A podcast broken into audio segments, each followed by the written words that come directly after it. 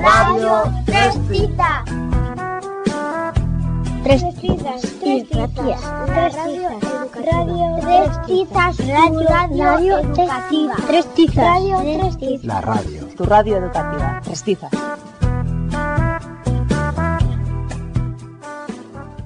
Podcast de naranja. El único podcast con vitamina C. Lo que os diferencia de mis profesores es que vosotros seguís teniendo ganas de aprender. Beatriz, alumna participante en el EAB 11.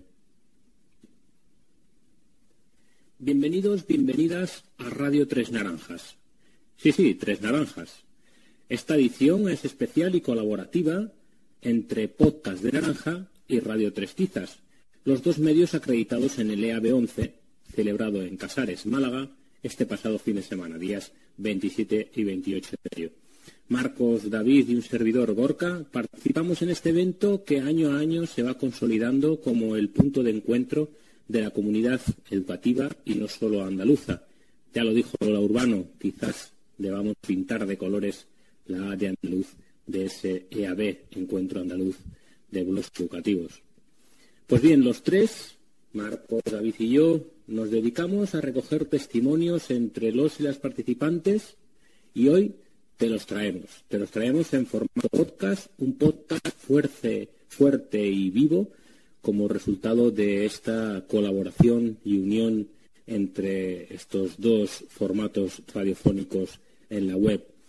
Despedimos el curso en Radio Tres Tizas. También lo haremos con una recomendación, en este caso Lourdes Domenech, que también participó en el encuentro, ya que eh, bueno, pues presentamos desde Tres Tizas el proyecto colaborativo Callejarios, Callejeros Literarios, y Lourdes también participó. Y respecto a Podcast de Naranja, según nos cuenta David, hay algunas sorpresillas a modo y formato de, de secciones que se están preparando para el próximo curso. Impacientes estamos de escucharos, David. Pasad unas buenas vacaciones cuando quiera que las tengáis y os estamos a la vuelta. Empezamos, como siempre lo hacemos por aquí en Radio Tres Tizas, hoy en Radio Tres Naranjas, con un poco de música, entonando esta estancia de Radio Tres Tizas vitaminada, como es Radio Tres Naranjas.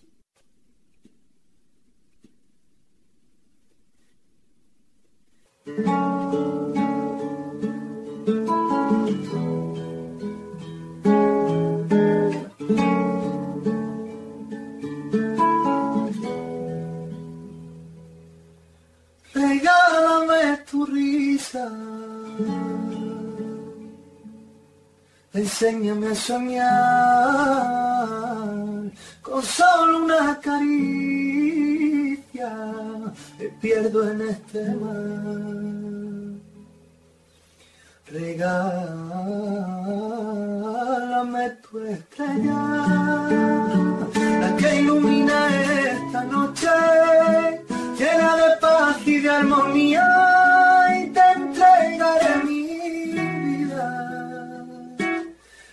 que mi cielo vuelva a tener ese azul, pintas de colores mis mañanas solo tú, navego entre las olas de tu voz y tú y tú y tú y solamente tú.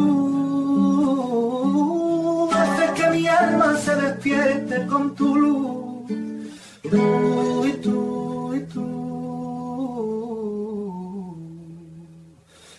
enseña tus heridas y así las curarás que sepa el mundo entero que tu voz guarda un secreto. No menciones tu nombre que en el firmamento se mueren de celos. Tus ojos son destellos, tu garganta es un misterio. Haces que mi cielo vuelva a tener ese azul, pintas de colores mis mañanas solo tú. Navego entre las olas de tu voz y tú y tú y tú y solamente tú haces que mi alma se despierte con tu luz. Y tú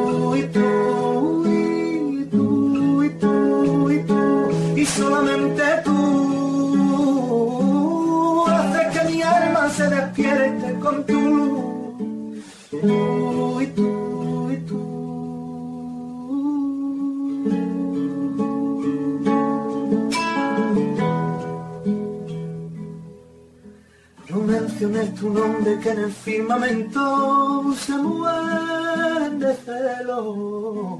Tus ojos son destellos, tu garganta es un misterio. Haces que mi cielo vuelva a tener ese azul, pintas de colores mis mañanas solo tú. Navego entre las olas de solamente tú. Haces que mi alma se despierte con tu luz. Tú y tú. Y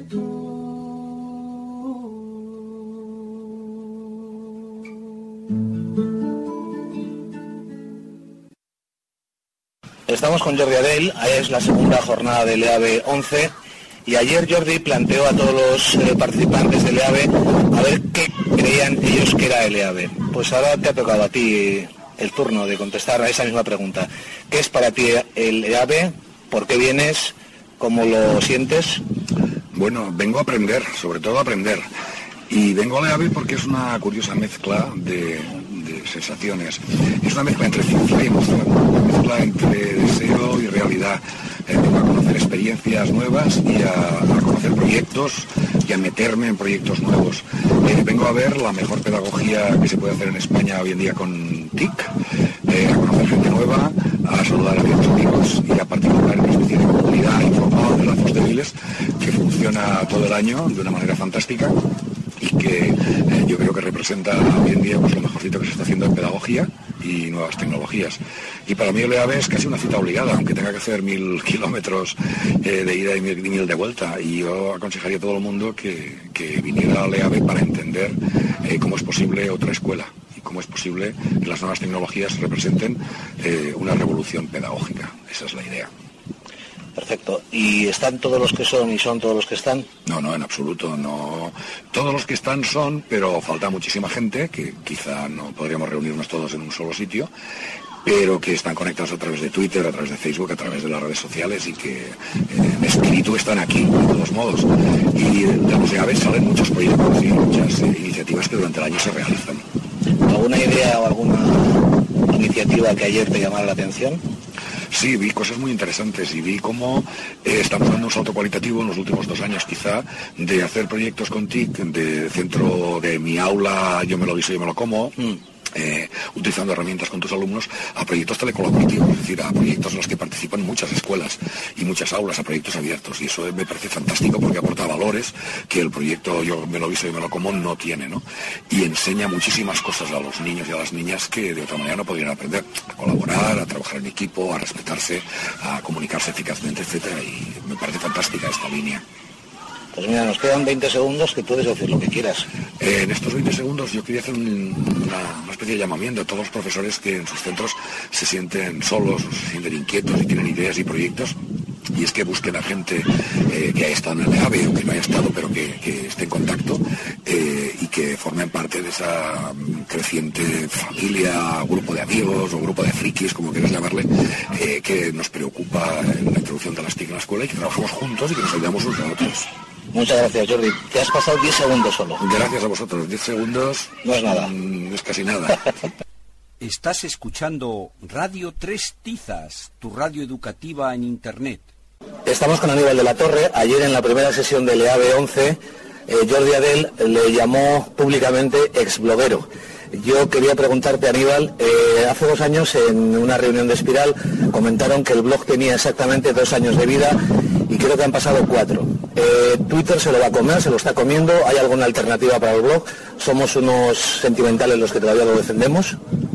No, yo creo que el blog no, no muere, lo que sí está raro es que era el único, prácticamente el único medio de expresión que teníamos a nivel profesional personal en las redes y hoy en día se ha multiplicado, es decir, las formas de, de conectar con gente, de dialogar, de conversar, las redes son, hay muchas más, con lo cual quedan menos blogueros, pero la gente que realmente quiere escribir con un poquito más de tranquilidad, de reflexión y de ofrecer cosas más amplias sigue siendo el formato perfecto, vamos.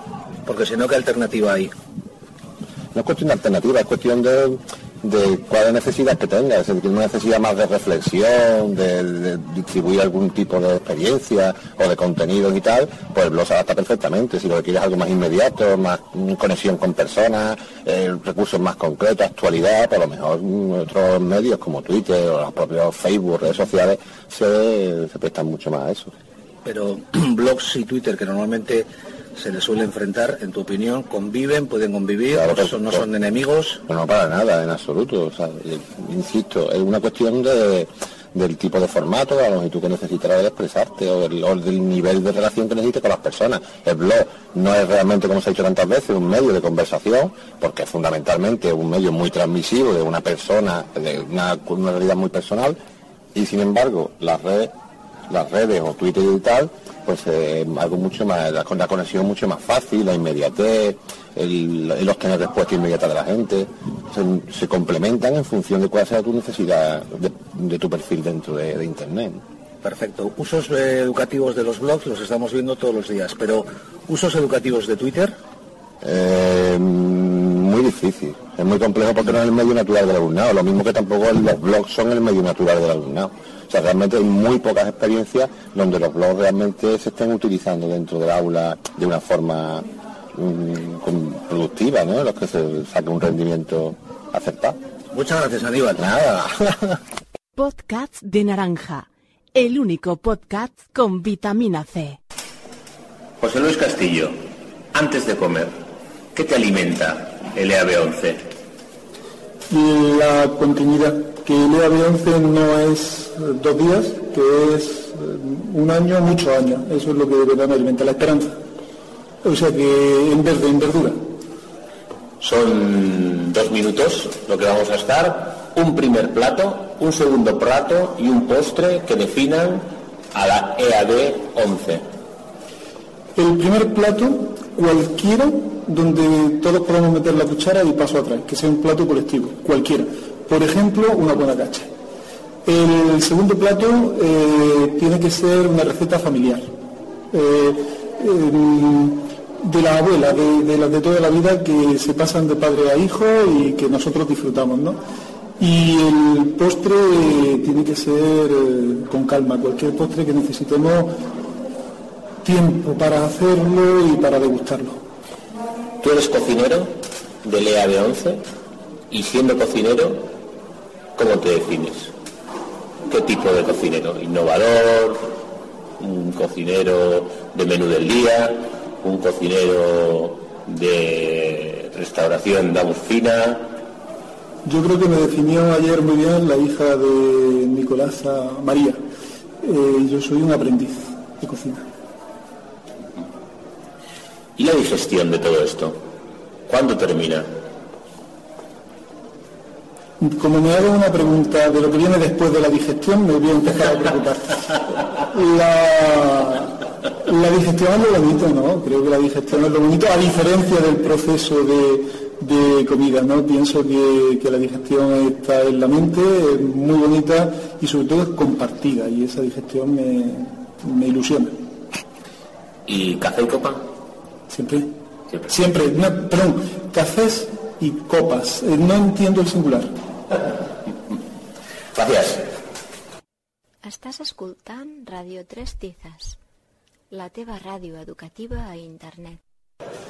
Estamos con Beatriz Sevilla, que ayer en la primera jornada del EAB 11, eh, nuestro amigo Aníbal de la Torre la citó como alumna de segundo de bachillerato, con excelentes resultados este año creo.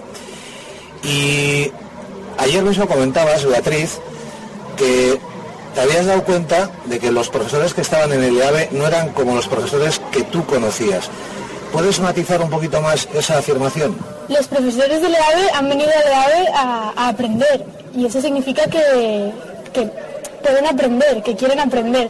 Mis profesores solo enseñan, no quieren aprender. Pi- Piensan que ya lo han visto todo y que su manera de enseñar es la buena y que no hay ninguna otra que sea mejor que la suya. ¿Y ¿Qué te parece que haya aquí, creo que alumnos pocos, ¿verdad?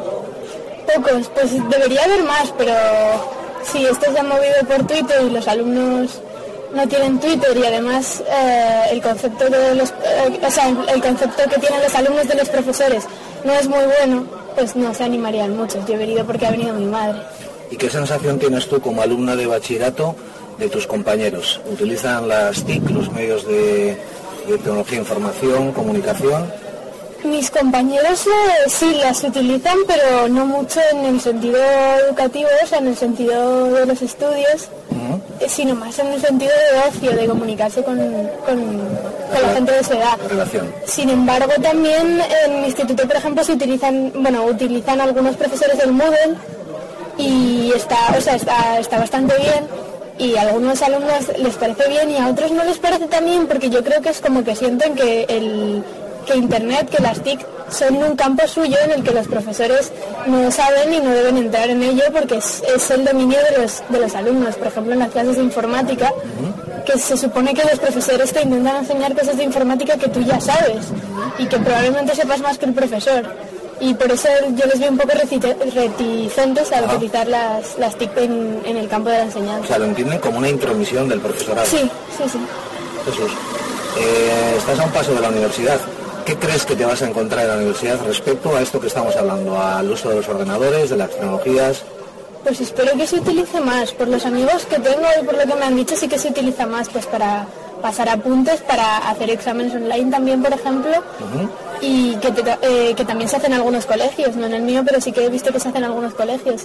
Y, y yo sé que hay profesores que llevan un micro en el bolsillo de la camisa y que cuando terminan la clase lo cuelgan en- como si fuera un podcast en internet para que los alumnos que no han podido ir se lo puedan bajar. Y si yo te digo que de los 150 profesores que estamos aquí, 6 solo son de universidad, ¿qué te parece? Pues pocos, me parecen pocos, Poquísimos, ¿no? muy pocos. Bueno, pues esperemos que la realidad que te encuentres el curso que viene ya no sea esta y mucha suerte en la universidad. Muchas Muchas gracias. gracias. Podcast de naranja. El único podcast con vitamina C.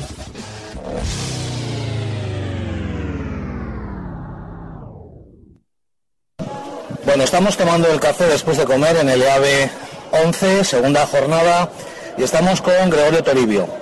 Ayer una de las alumnas que asiste al encuentro comentó que los profesores que ha visto en el EAB no son los profesores que ya ha tenido en su instituto. Y yo me he acordado de ti, porque tú estás en primaria, eres un, profesor, un maestro de, un pueblecito, y resulta que, te estás eh, haciendo el rey de la red. ¿Cómo se vive eso? Bueno, yo creo que hay mucho cachondeo en, lo que es mis contactos en Twitter, el, darme ese protagonismo que yo creo que es inmerecido. Es verdad que tengo bastantes seguidores y es, cada vez cuesta más trabajo gestionar eh, el tiempo para atención a los mismos. Eh, no cabe duda que el tener muchos seguidores, aunque queramos negarlo mu- bastante, te permite el desarrollar proyectos colaborativos, el encontrar eh, respuestas a preguntas. Yo últimamente ya no uso Google cuando quiero buscar algo, sino que simplemente lanzo la pregunta en, en Twitter y, y encuentro la respuesta. La popularidad, no la fama, la popularidad se lleva intentando ser siempre tú mismo, o sea, no el creerte que porque ya tienes muchos seguidores eres mejor ni mucho menos, es circunstancial. De hecho, muchos de mis seguidores son porque son alumnos de cursos online que he tenido, también son de Jordi Adel o de Linda CQ que también me los manda, o sea que va encontrando bastantes docentes o futuros docentes que son contactos que realmente te van a, ser positivos en- en la red.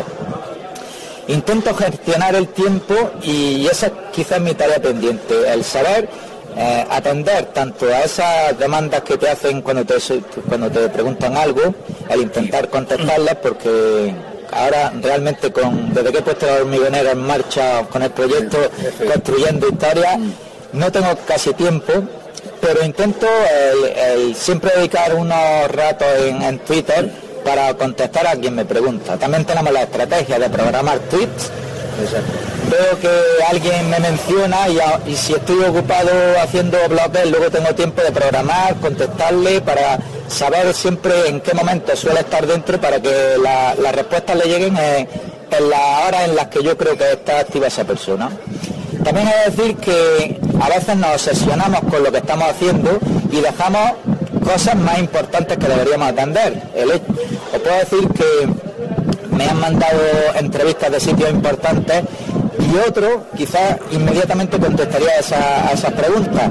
Pero como estoy con la hormigonera obsesionado, no he contestado a las preguntas, me he seguido con mi hormigonera hasta que he reflexionado dos días después y he dicho, no, esto hay que contestarlo también, porque no es solo el trabajo que estás haciendo, sino que hay cosas importantes que debes atender y no desatenderlas. Entonces, hay que intentar gestionar también el, no obsesionarte con lo que estás haciendo, que si hay cosas importantes también hay que responderlas, y el tener esa serie de contactos me está permitiendo el que me lleguen correos invitándome a, hacer otros proyectos, o sea que te enriquece muchísimo esa popularidad, no la, no la llamemos fama. No, te iba a preguntar eh, a ti qué te ha supuesto personalmente y profesionalmente estos proyectos colaborativos y cooperativos, o habías mencionado, ¿verdad? Pues me te está enriqueciendo tanto en tu aula porque ves que lo que estás haciendo en el aula se exporta al exterior, estás mm, generando contactos humanos en lo que eh, el factor afectividad, no te encuentras solo, ves que lo que realizas tiene calado en la red y que, y que los docentes que los docentes participan y están disfrutando con ello y si aparte de eso te da popularidad, te llaman a sitios para que los pongas, pues a todas nos gusta el ser un poco protagonistas, no podemos negarlo. Muy bien, pues muchas gracias, Gregorio. Gracias a ti. Trestizas irratia entzuten ari zara, zure hezkuntzako irratia interneten. Bueno, estamos en- esperando para comer, estamos con Fernando Trujillo y acabamos de estar con Gregorio Toribio de primaria, hemos estado también con Beatriz, una alumna del segundo de bachillerato, seguimos en el EAVE. Fernando, ¿qué pinta la universidad en el EAVE? El problema es que no pinta la universidad en el EAVE. La pregunta sería por qué no estamos más de universidad aquí. La universidad tiene que estar en el EAVE porque es un encuentro de blogs educativos y los educadores en la universidad también debemos tener blog y debemos mostrar lo que hacemos en ella. Así que este es nuestro espacio. La pena es que no lo ocupamos. Eh, ¿Cuántos profesores universitarios han venido? Eh, si no me equivoco, no cuento más de seis. Sobre un total de más de un centenar de profesionales. ¿Y qué te dice eso? Bueno, ya sabes dónde estamos, fuera de aquí, fuera de la realidad. Eh, bueno, es que mi experiencia en la universidad son Moodles cerrados o con claves, profesores que son expulsados por utilizar blogs y estoy hablando de concretamente de John Bustillo, amigo y compañero de Aula Blog. Y es profesor universitario también. Esto es lo que nos, los que, lo que, lo que comemos todos los días. Sí, la universidad tiene un problema que solucionar y es cómo eh, al mismo tiempo acreditar la realización de una serie de estudios y permitir la generación de conocimientos abiertos. No hay que irse a, a los entornos cerrados tipo Moodle, sino la propia eh, redacción de artículos científicos se ha convertido a través de la suscripción a revistas científicas en un entorno cerrado. Es muy difícil acceder hoy por hoy a revistas científicas a pesar de la red, porque se han convertido en objeto de suscripción. El conocimiento hoy por hoy está preso de suscripciones, está preso de dinero, está preso de pagos de matrícula. Y esto tenemos que, tenemos que romperlo. Es un proceso muy complejo porque la universidad hoy está asentada sobre el concepto de acreditación y está asentada sobre el concepto de publicación de impacto. Y nos está llevando, al menos en educación, yo no conozco en otras profesiones, en educación nos está llevando al absurdo. Nos está llevando a estar fuera de la escuela y a estar fuera de la realidad educativa.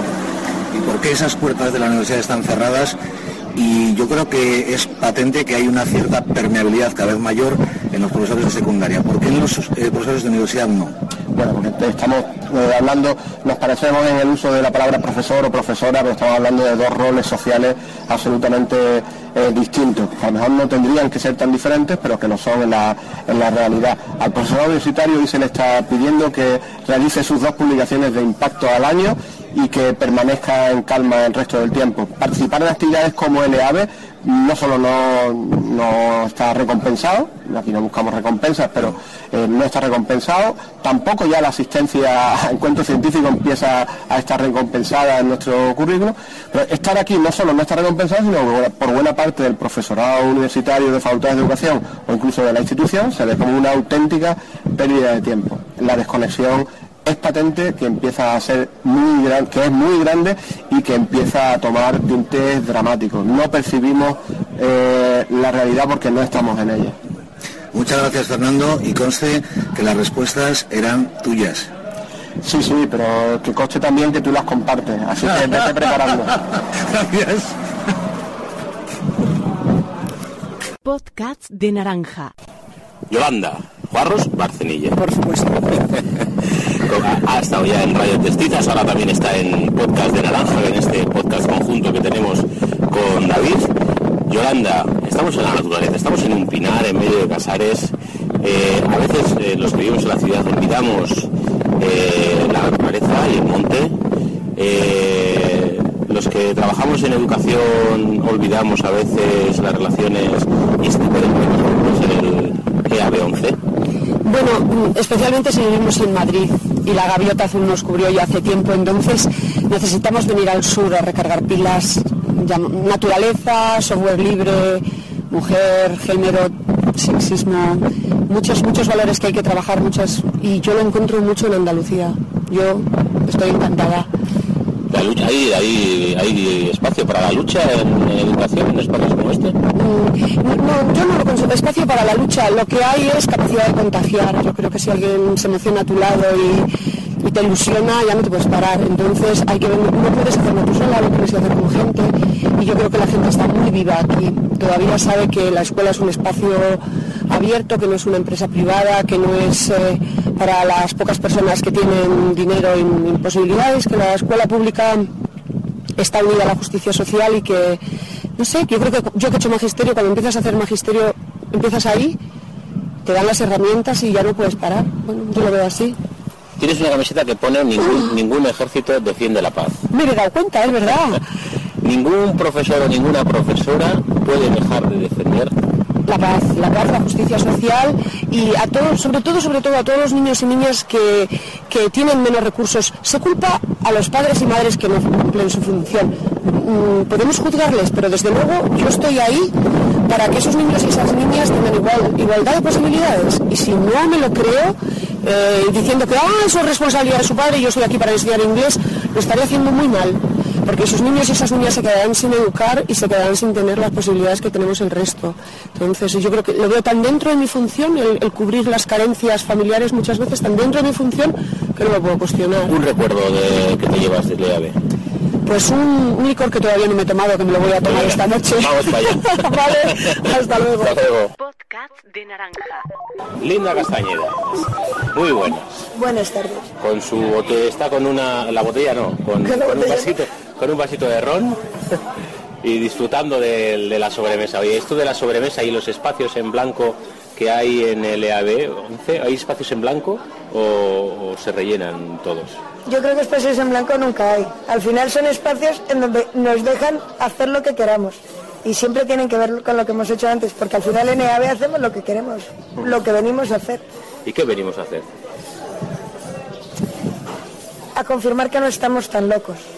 Y a confirmar, o a confirmar que hay otros tan locos como nosotros para plantearse cosas tan locas como las nuestras. Y aprender mucho de las locuras que se les ocurren a los demás. ¿Y cunde la locura? ¿La locura se transmite cuando se vuelve uno a casa o...?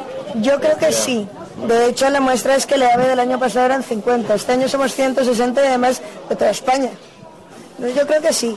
Lo que pasa es que es un virus que se transmite poquito a No poco. se propaga, ¿no? Con mucha facilidad, ¿no? No, no, no, no, no. Es, Es- algo- va poquito a poco.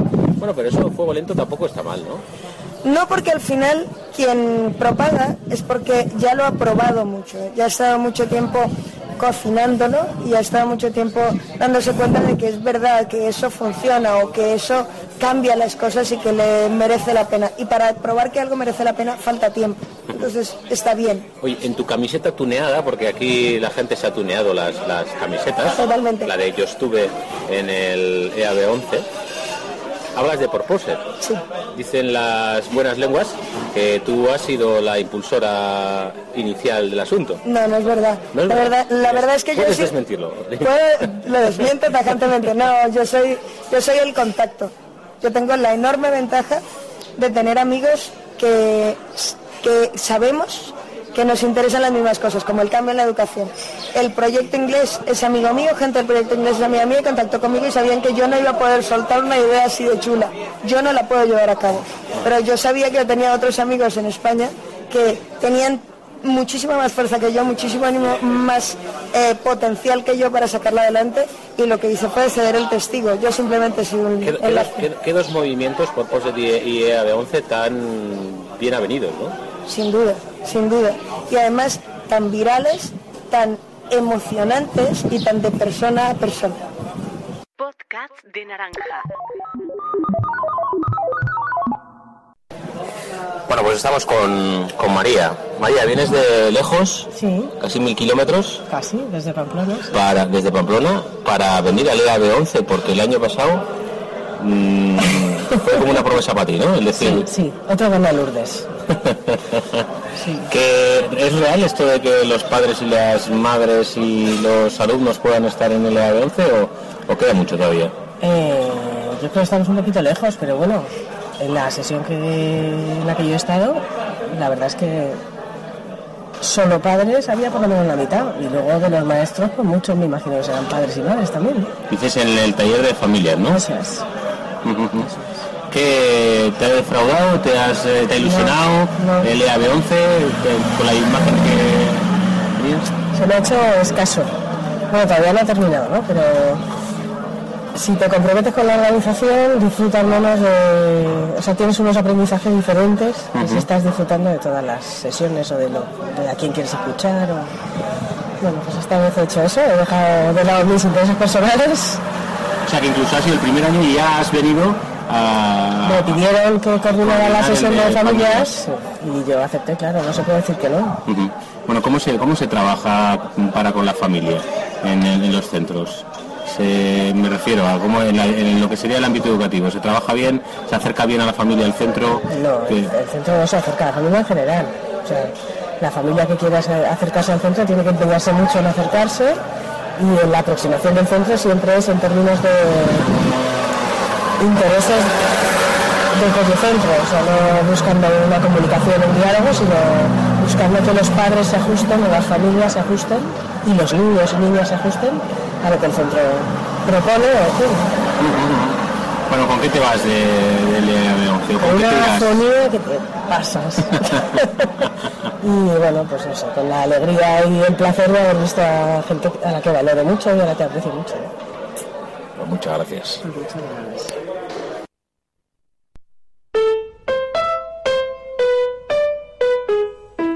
Estás escuchando Radio Tres Tiza, tu radio educativa en Internet.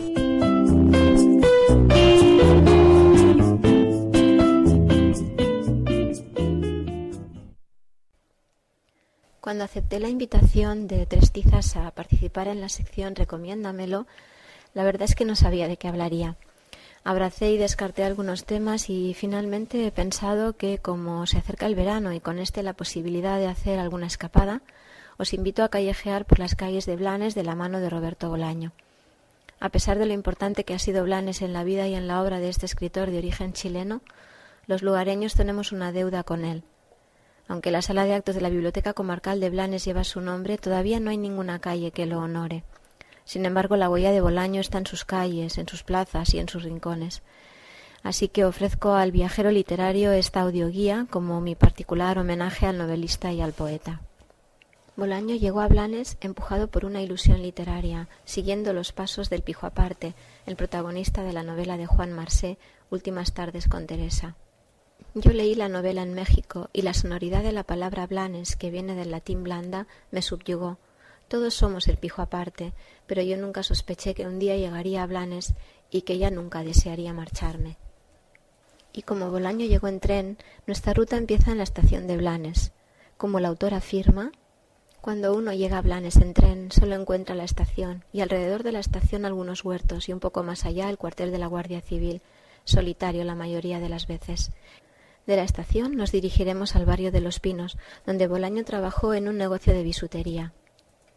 Yo llegué a este pueblo por casualidad hace muchos años. Vine un verano a montar una tienda en Los Pinos y me quedé. Por supuesto, nada sabía de tiendas, y mi ciclo de comerciante fue breve y cerró de alguna manera el ciclo de todos mis innumerables trabajos extraliterarios. Nuestro itinerario sigue por el amplio paseo marítimo, lugar en el que el escritor daba largos paseos frente al mar. Me gusta pasear junto con los viejos verdes por el paseo marítimo de Blanes en verano. Allí, en esa aglomeración triunfal de cuerpos semidesnudos, hermosos y feos, gordos y flacos, perfectos e imperfectos, el aire nos trae un olor magnífico, el olor de las cremas bronceadoras. Me gusta el olor que desprende esa masa de cuerpos abigarrados. No es enfático, pero tonifica. No es perfecto, a veces incluso es un olor melancólico. Dejamos atrás el paseo y nos dirigimos al Racó Portas, donde está situada la Biblioteca Comarcal de Blanes, cuya sala de actos lleva el nombre del autor.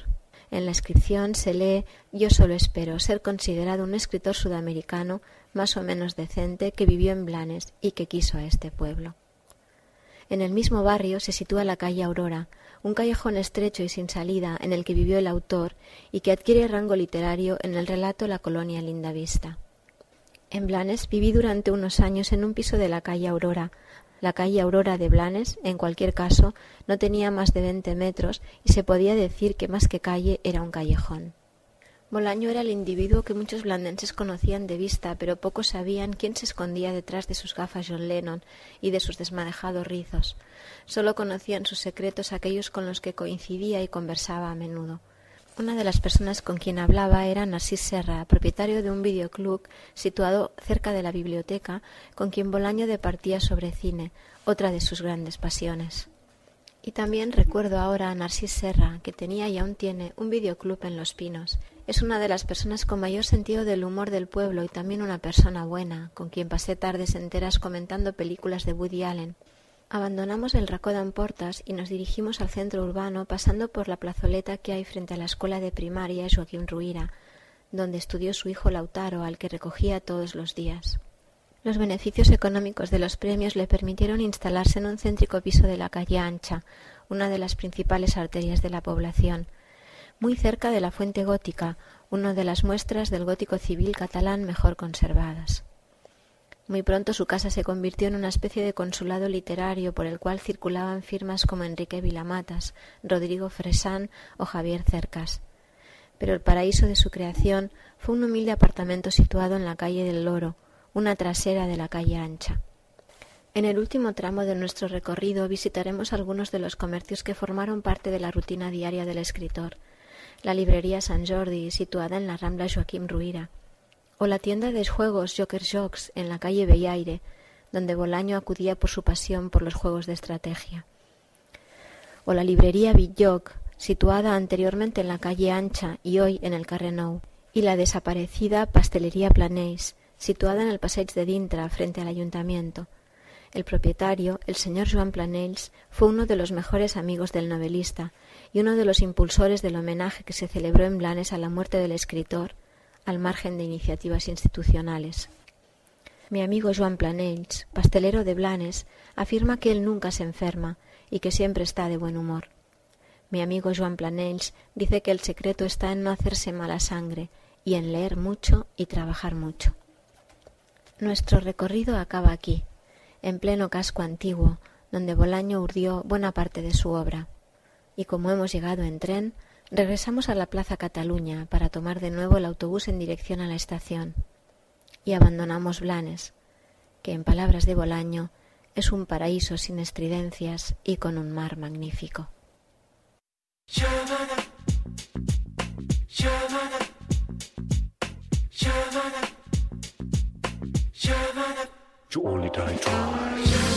Podcast Radio Tres Naranjas desde Leave 11 en Casares, Málaga un podcast que nace del encuentro entre Radio Trastizas y Podcast de Naranja. Como bien indicaba Gorka en la presentación y como has podido escuchar en el primer bloque, hemos recogido intervenciones de participantes en el tercer encuentro andaluz de blogs educativos, ave 11, y te las servimos con un poquito de hielo picado para ayudarte a refrescar las tardes de este inminente verano. La propuesta inicial de Marcos era recoger tweet declaraciones, es decir, 140 segundos, 2 minutos 20, por participante. En este segundo bloque no hemos seguido esta pauta ya que los entrevistados son los niños y niñas del proyecto Agua donde no hay, que nos han presentado ellos mismos y sus coordinadores, Pepe Luis Valentín y María José, la dinamizadora del Centro Guadalinfo de Benamejí en Córdoba. Como ellos lo explican mejor que nadie, os dejamos con los distintos cortes que grabamos en Casares. Escucharemos en primer lugar a María José, a continuación a los chavales y a un padre y una madre que les acompañaron. Y finalmente, a modo de cierre, escucharemos a Pepe Luis.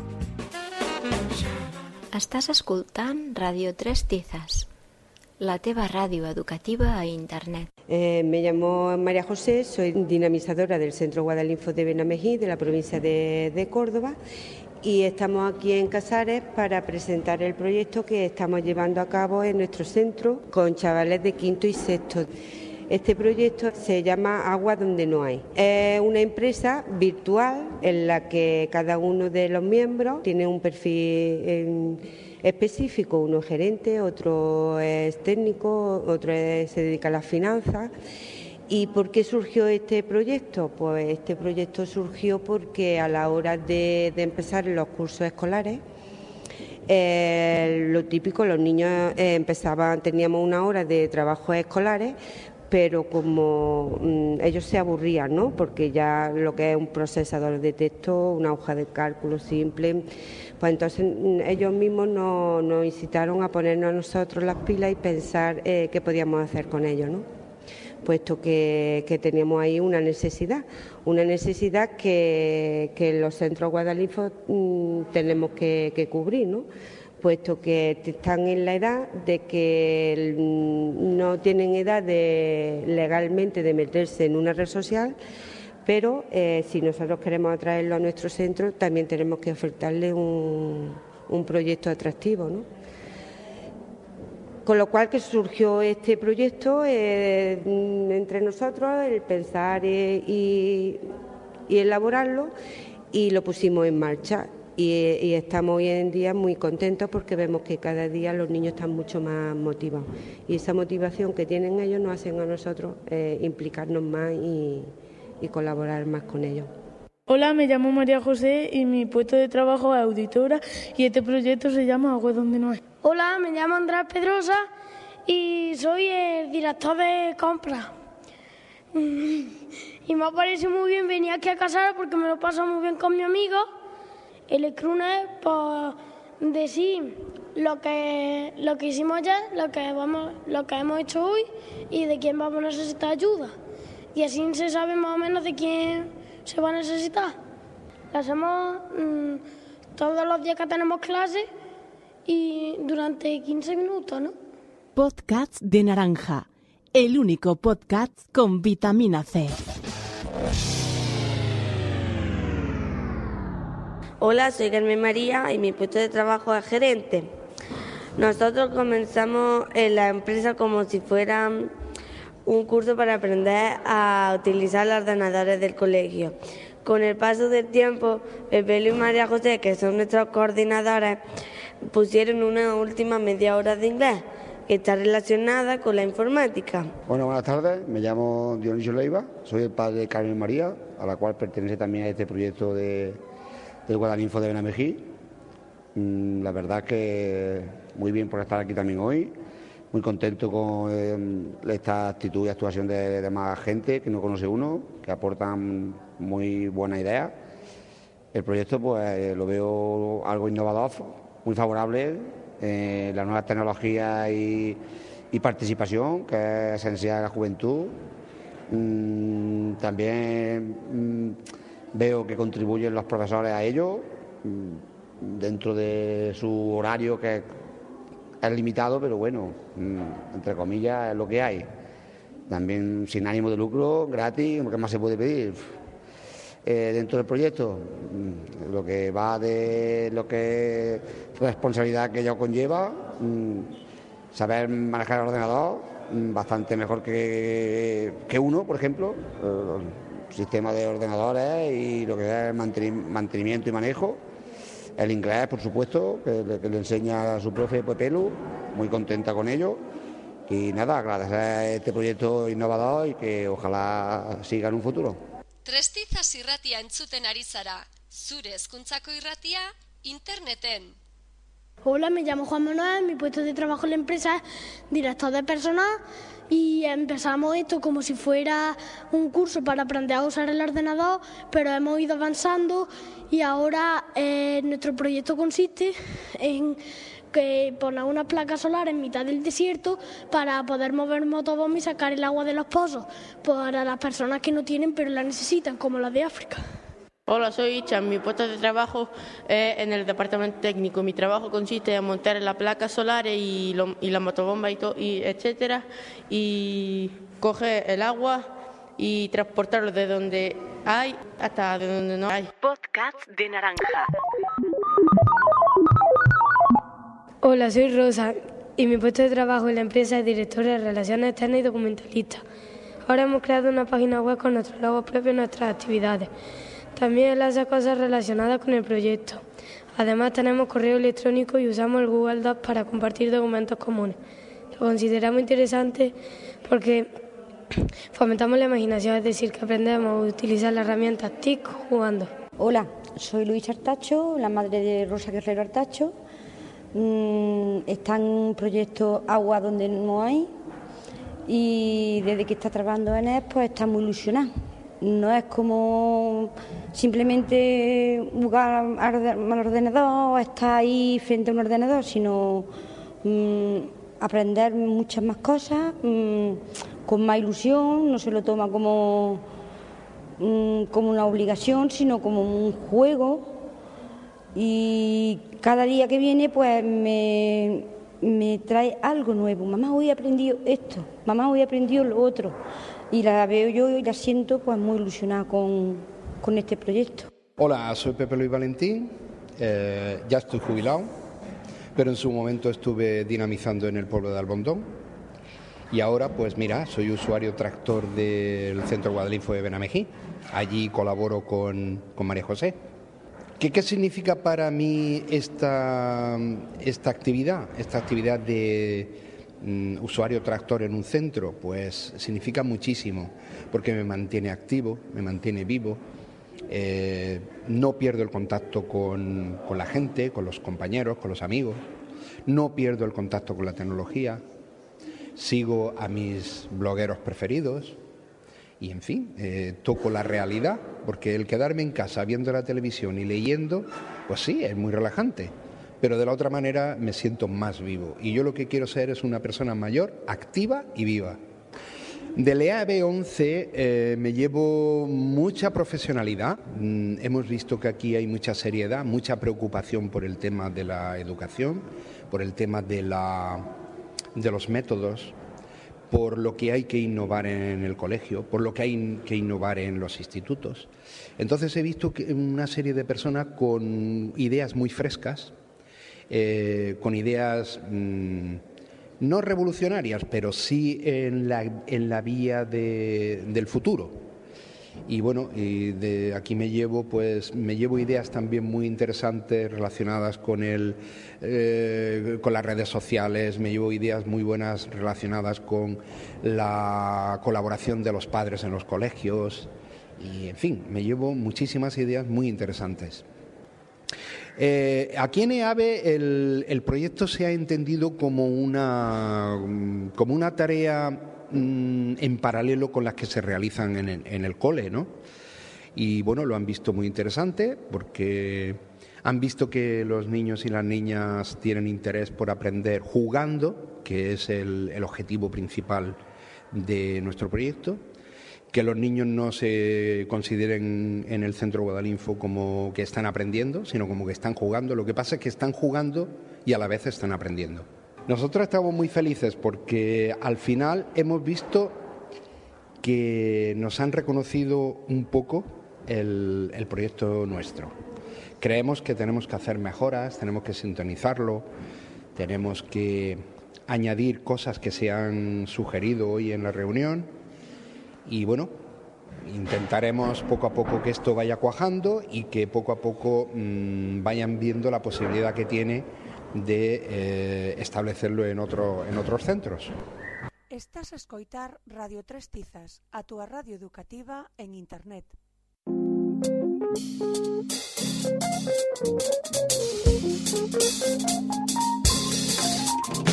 Esto ha sido todo desde podcast Radio Tres Naranjas. Prometemos regresar como muy tarde en el EAB 12. Mientras tanto, y a la vuelta de verano, puedes seguir escuchando Radio Tres Tizas con Gorka Fernández y Marcos Cadenato. Y podcast de Naranja, con este que te habla, y dos fichajes de Primera División, Daniel Sánchez y Gregorio Toribio. Un saludo de Marcos, Gorka y David. Feliz verano.